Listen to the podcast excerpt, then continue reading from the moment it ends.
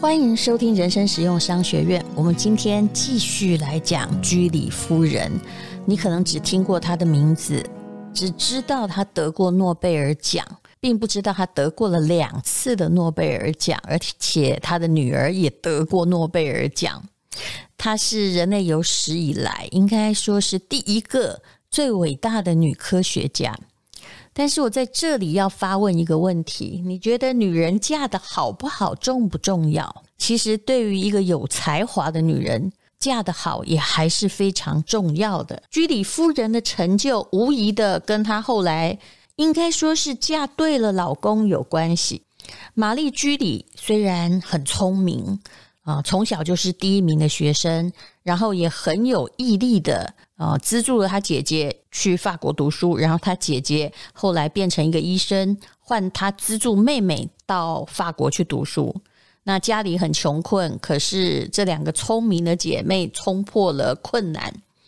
那后来呢？这个玛丽居里她的学业成绩非常优秀，然后到了实验室，跟这个皮埃尔两个人啊朝夕相处，就有了一些。这个皮埃尔本来也。是一个天才哦，他做实验也做很久了，他努力的改良仪器，提高他探测电流的灵敏度哦。而且呢，这位皮埃尔显然是真心非常爱居里夫人呢，他花了二十天的时间训练啊，玛丽居里啊，他的太太哦。这么有耐心的老公 其实不是很多。如何使用那个很困难的仪器来测量贝克勒射线？那么其实呢，当时的实验由于仪器比现在困难多了，他们必须要高度的专注，而且灵活的操作。那这个玛丽居里很快的就发现了其他的物质产生了类似的高能量射线。而且开始测试其他的化合物，那他们找到一种化合物叫沥青铀矿，它所产生的放射线的强度是纯铀的四倍。好，接下来我就不要讲太多化学了。那么，呃，后来呢，他发表了一篇论文，叫《放射性理论》，指出测量放射性可以用来发现新元素，而这个研究。为了后来的原子科学铺路，当然啦、原子弹也是因为这条路而产生的嘛。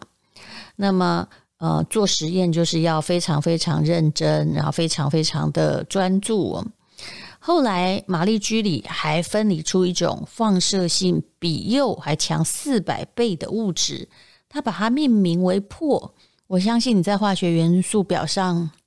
应该读过，不过应该忘记，就是个金在一个补哦，中文应该念成破。那么他是为了要纪念他的祖国波兰呢。那么成功找出了破之后，他马上在寻找沥青的铀矿中另外一种放射性的物质。那这就是我们课本上读过的，它的放射性比铀强一千万倍，将其命名为镭。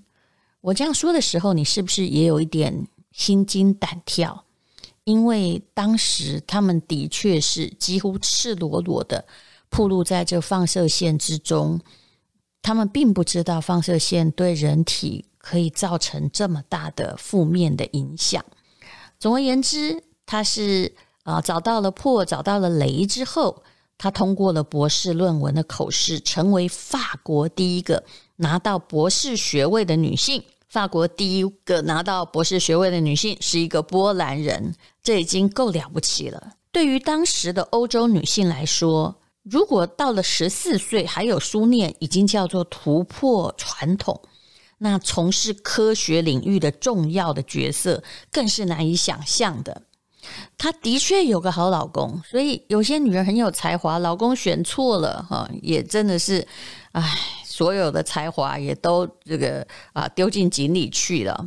这个时候，他们有一个委员会要提名她的老公，还有啊，就是发现贝克勒射线的贝克勒爵士，要让他们就提名他们要得这个诺贝尔奖哦，这个诺贝尔的物理学奖。那么啊，可是她的老公皮埃尔就表示，其实努力做实验的是这个居里夫人。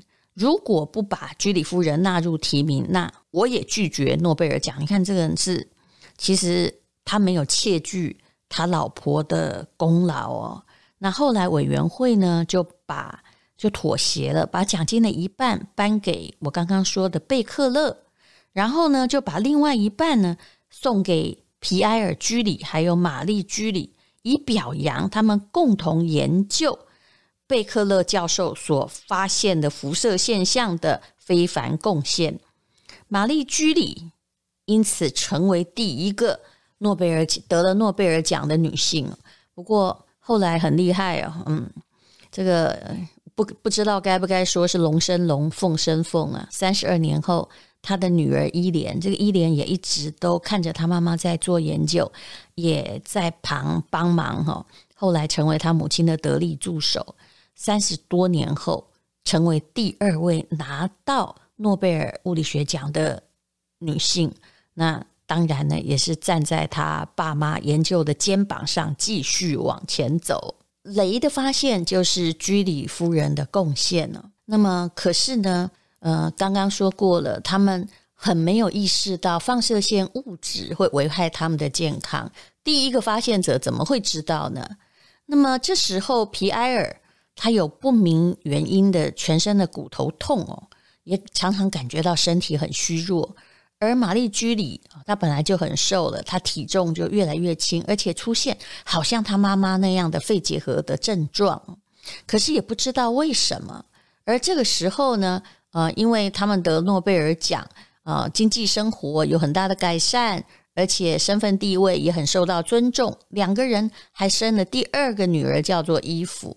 可是好景不长，就在得诺贝尔奖后的第三年，皮埃尔在街上被马车撞死了。他的去世对于居里夫人是一个毁灭性的打击。他的二女儿伊芙，她曾经描述她的妈妈说：“皮埃尔死了。”这几个字涌进她意识里的那一刻起，就有一件非常寂寞而秘密的斗篷披在了她的肩上。玛丽居里。从这一天开始，不止变成一个寡妇，而且也变成一个很可怜而无可治愈的女人。她本来年轻的时候就有一些忧郁症，到这个时候恐怕更严重。那怎么办呢？其实你可以很清楚地发现，她借研究室、借工作来治疗自己的创伤。葬礼的第二天，她就回到了研究室。接下来十个月，这更神奇的是，她真的用悲伤化为力量哦。他写了一本六百页关于放射性还有引力的书，这就是皮埃尔生前没有完成的著作。那因为他在情感上没有办法治疗自己，他跟孩子变得很疏离。还好啊，这个嫁得好，还有一点就是老公的家人也要好啊。还好皮埃尔的爸爸持续陪伴着居里夫人的两个女儿。那么，他的第二个女儿在写回忆录的时候，他说他对母亲最早的印象是她昏倒在地上，就是累到昏倒，那真的很疲惫不堪时，他一进到家门就回到床上休息，不想跟任何人说话。那么当时你不要以为居里夫人她拿到诺贝尔奖没有受到歧视，还是的，常常呢在呃法国的科学院呢。因为都是男人，没有任何女人进来这个科学院过，于是他就被拒于门外。他的论文必须由其他人代为朗读。我们现在一定觉得这是一个很大的侮辱，对不对？那这时候他有一个敌人出现了，那叫这个人叫做凯文男爵啦，本来就是啊很崇拜她老公皮埃尔的人。可是呢，后来因为地球年龄问题，你看科学家也是一样，因为两个人哦用的计算的方法不适宜，他就不一样哦。于是呢，啊、也就是居里夫人所算出地球的年龄应该是比这个凯文多一倍哦。后来凯文竟然就投诉到伦敦时报哦，然后一直在攻击居里夫人，说雷啊，你发现的雷根本不是元素。只是一个化合物哦，然后就是动不动就是在批评玛丽居里的放射性科学的合理性。不过，反正玛丽居里她本来就不太善于社交，社交对她也没有必要。别人对她的看法，她更没有放在心里啊。她其实已经够伤心了。从她老公过世之后，他并没有去加入唇枪舌战的行列。他回到实验室，用三年的时间，非常精准而无可推翻的方式，证明了。镭的原子量，哈，以消除这些疑虑。那后来大家当然不知道他的敌人是谁，哈。那凯文爵士你应该从来没有听说过，只知道居里夫人。居里夫人后来这个得到第二个诺贝尔奖，这次是诺贝尔的化学奖，哈，也就是她是第一个获得物理学奖还有化学奖的一个女性啊，啊，活跃在两个不同领域的人。大概就只有玛丽居里夫人。不过这个时候呢，嗯，我想实验室应该很寂寂寞吧。他跟他的朋友还有他的同事朗之万，就是同一个实验室的，也是一个学者，发生婚外情，然后啊，弄得这个啊，就是在这社会上哈，大家就传开了。那你知道人是这样的，你得个到了诺贝尔奖。你的名望很清高，但是你跟别人有婚外情啊，这个朗之万可能本来还有原配。那其实所有的报纸关心的不是你的科学成就，不是你的才华，而是你有多少八卦。跟现在的状况也差不多。有时候我觉得我们不要太以这个人的人格，或者是哎呀他违不违法，有没有违反道德，然后把这个人的成就混在一起。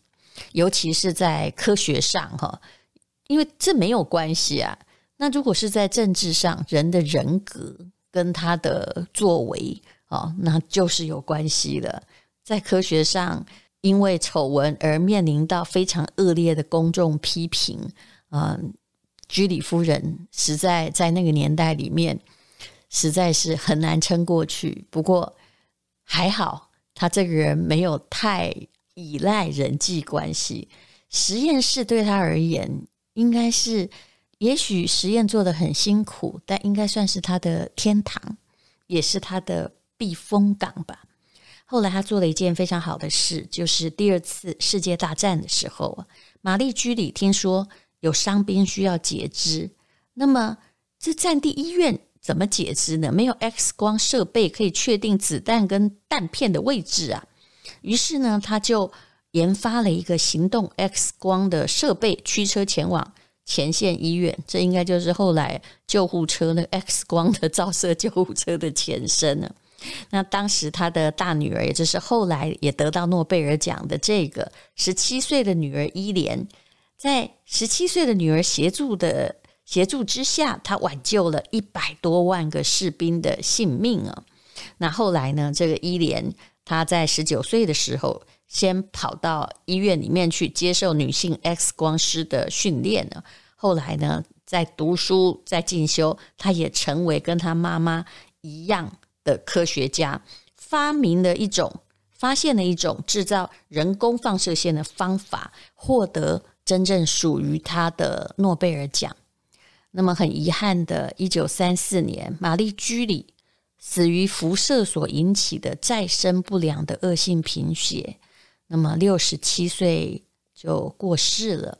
他帮他写传记的二女儿说：“他的母亲啊，其实不要任何的财富，对于荣誉、对于名声也漠不关心。那他只注重他到底有没有达成他的使命。”那。玛丽居里绝对不是一个好母亲，这两个女儿似乎没有怎么样感受到她的温暖，可是也学习到了她的某一种工作精神。他们后来都相当的有成就。那嗯，在那个时代的确很不容易。每次想起居里夫人，我就想起我的国中老师在我的作文簿后面写的那句话：如果你可以成为居里夫人，那为什么要当 X？或 Y 呢？为什么要当未知数呢？我们很容易变成未知数，就算你很努力，在家乡也算有成就，你对这个全世界可能也还是一个未知数。但是无论如何，努力会让我们看到人生的价值，而不是啊、呃、去打混，去赢得这社会上的名声。居里夫人她知道，其他的一切全部都是虚无的。那当然啦、居里夫人之所以发现了雷和放射现象，其实也跟她老公教给她的各式各样的呃测测量的设备是有关系的。那也跟她的后来能够在实验室工作有关系。当然，跟他的专注还有他的聪明，就是一种。很努力觉得去研究出结果，洞悉出表面以外的就背后的现象的本质的天分是非常非常有关系的。这就是居里夫人的故事。人当然要有一些际遇，但是如果没有努力，那么你就会看不到那些际遇。听了他的故事，是不是大家不用再怪说什么环境不好，所以呃没办法好好念书啊？其实是应该怪自己不懂事，所以并没有好好专注于某一个工作去开发自己的潜能才对吧？没有任何东西是天上掉下来的，那任何的果实都需要靠一个非常明智的一颗心，非常专注的精神。去做你真正想做的事情。当然，居里夫人也告诉我们，人不可能全面性。他是一个一流的科学家，但是因为也因为这个理由，他没有办法做一个非常完美的母亲。人生就是这样子，你的一生，你的时间叫你的机会成本投在哪里，其实都有定数。那么，但是我相信。在实验室里，应该是居里夫人能够解决她人生所有的忧愁的一种美好的方式。谢谢你收听人生实用商学院。